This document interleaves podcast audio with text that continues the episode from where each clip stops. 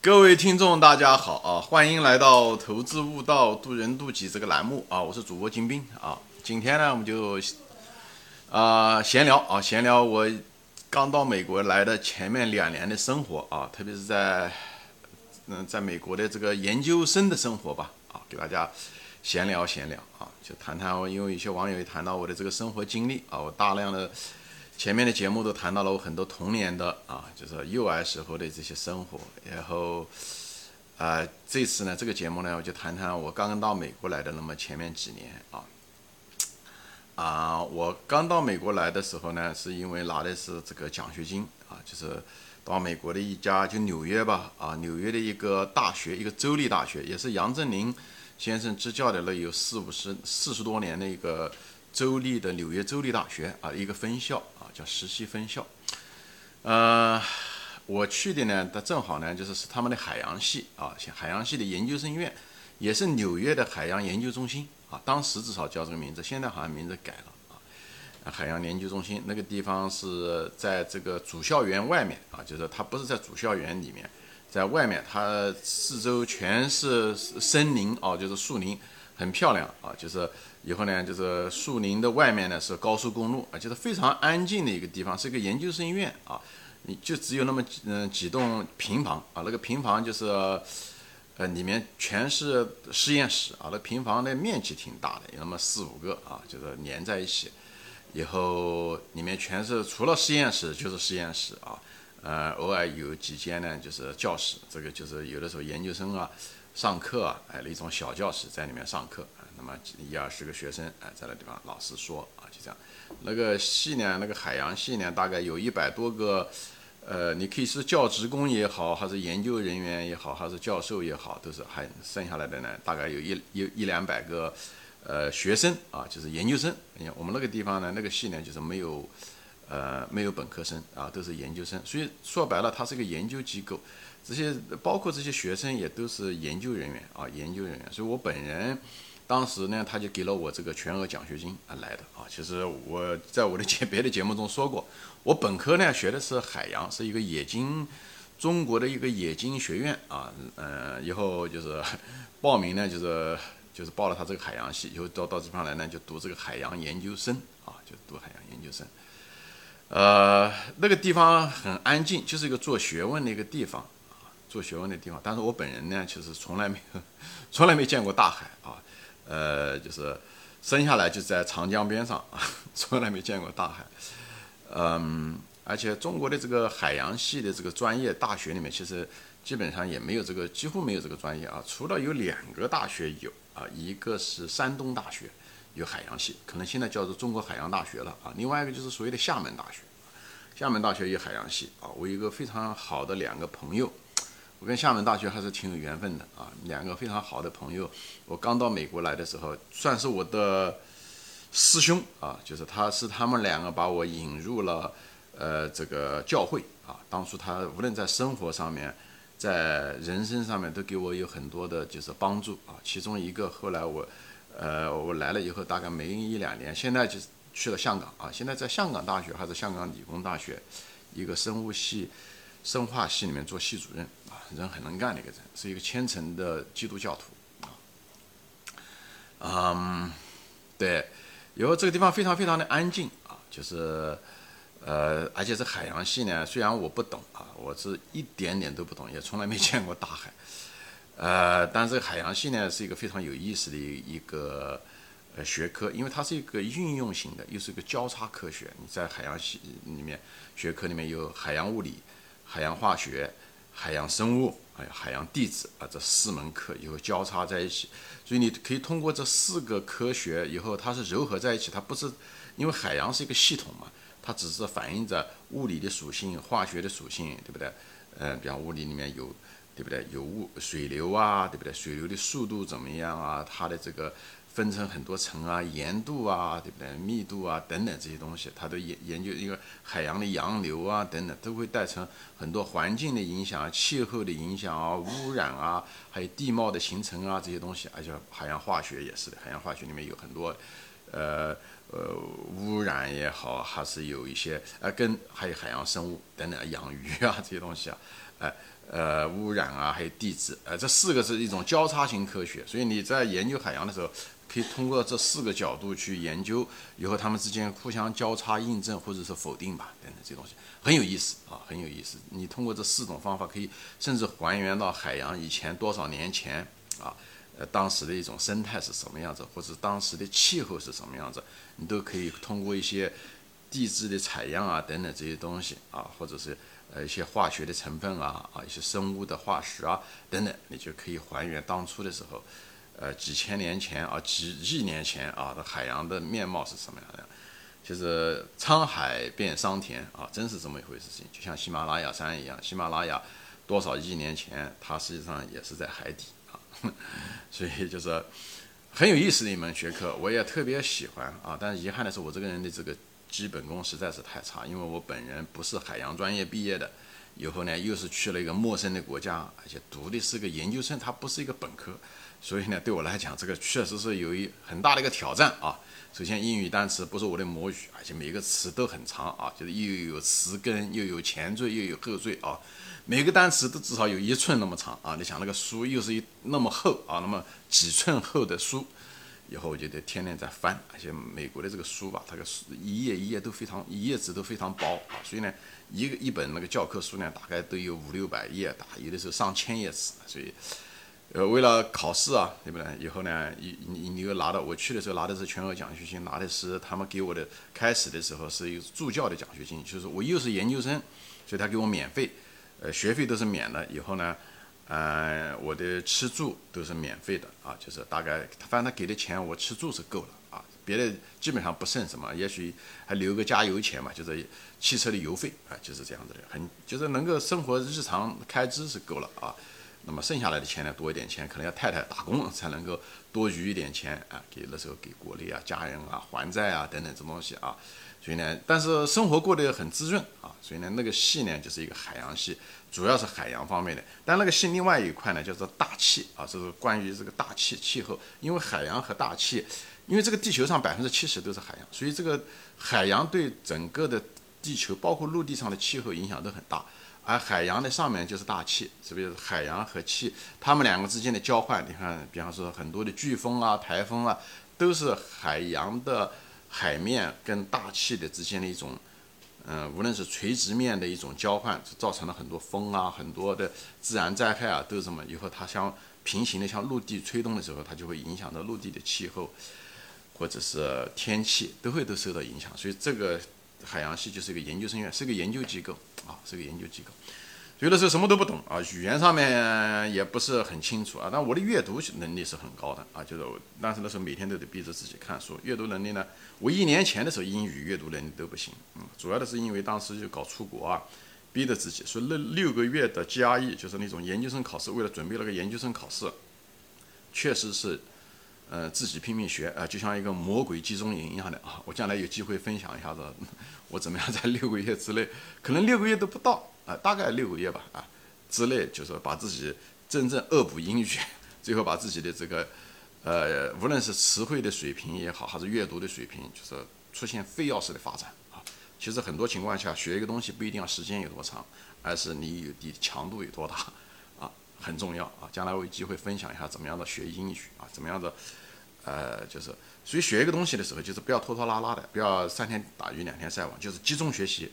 以后拼命的学学学像滚雪球一样，拼命滚，别让它停下来，而且越滚越大啊！到最后你一旦上去了以后，你这个水平是很难下来的啊！你哪怕英语单词忘了没有关系，但是你那个技能啊，阅读的技能就有了，就像游泳一样的，你一旦学会了游泳，你就不会忘掉游泳，所以那个技能是呃可以的。有的时候会可能是忘掉，但是一旦再回来的时候，你很快就会呃学学回来，好吧？但是这个海洋的这个本身的这个。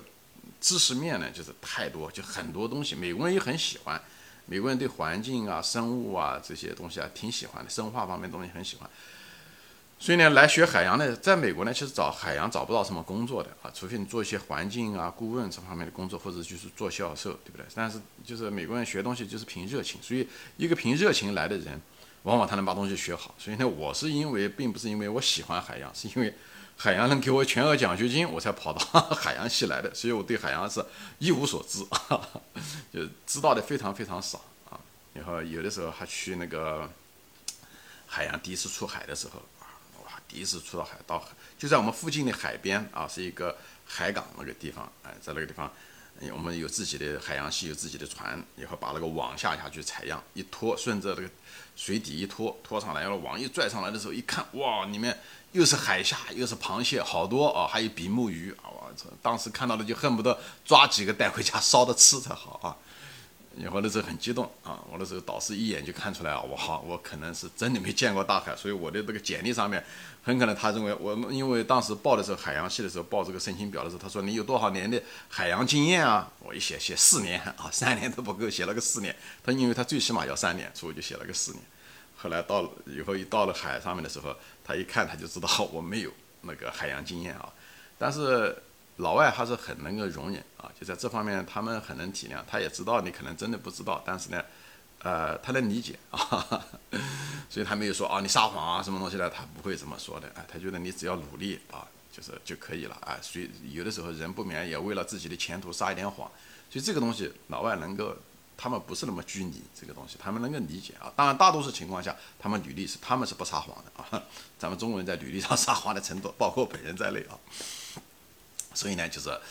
呃，所以在那个研究生那两年非常愉快，非常轻松，因为它是一个研究的那种氛围啊，研究的氛围。我记得，而且也是一种生活的氛围。那个里面除了研，嗯，实验室就是几个房间，以后还有一些厨房啊，大家可以中午的时候可以在这吃吃饭啊。有的晚饭的时候在那，里面也有炉子啊、微波炉啊，还有那种烘箱啊，你都可以在那吃饭。所以咱们中国人的时候呢，就把自己的饭菜呢。哎，带过来，有的时候我的时候太太，呃，前面半年太太没来，前面四个月吧，太太没来，我又不会做饭做菜，以后每天的时候我做的是一模一样的，就拿带了个中国式的那种铁饭盒，以前我在国企带了一种铁饭盒，以后呢，